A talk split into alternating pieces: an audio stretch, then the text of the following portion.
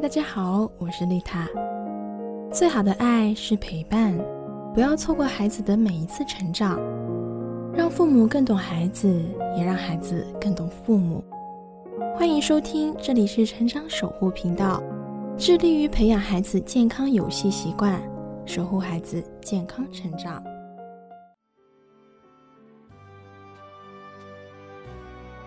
青春期孩子长痘影响心情跟学习怎么办？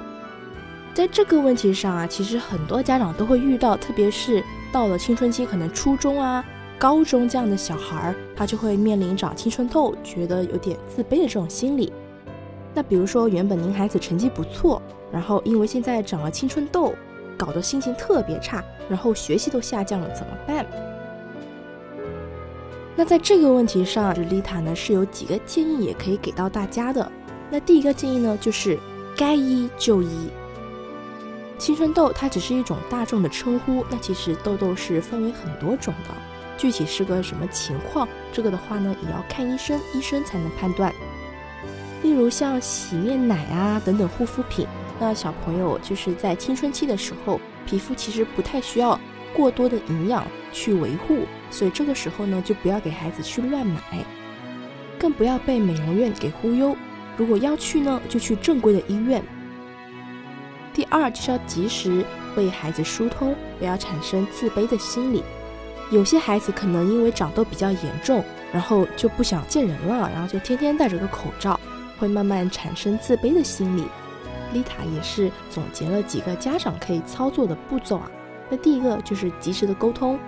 告诉孩子这是一个自然的青春发育现象，那青春期的孩子多多少少都会长痘痘。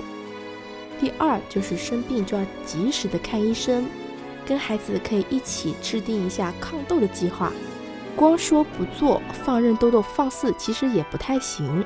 重要的是要给孩子提供最大可行的帮助。那第三就是没有千万种，需要让孩子知道，长痘也许会反反复复。但是呢，美不只是不长痘这一种，青春期的孩子身上有朝气蓬勃的气息，本身也是一种美，对吧？第三点就是饮食要清淡，面临考试的孩子学习压力会大，那家长呢也会情不自禁的去为孩子增添很多营养的食物。丽塔在这里要提醒一下，饮食要均衡合理搭配就可以了，然后油盐呢要适量。不要突然的去加重孩子身体的负担，这样的话也会引起孩子身体的一个不适。第四点就是少熬夜，学习再怎么繁重，也要保证孩子拥有充足的睡眠时间，每天七到八个小时的睡眠时间。你家的孩子有没有做到呢？以上就是丽塔关于青春期长痘家长操作的建议。看完如果觉得不错的话，记得关注我哦。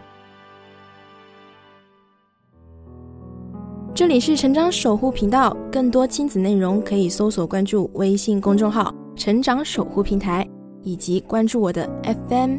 我是丽塔，下期不见不散。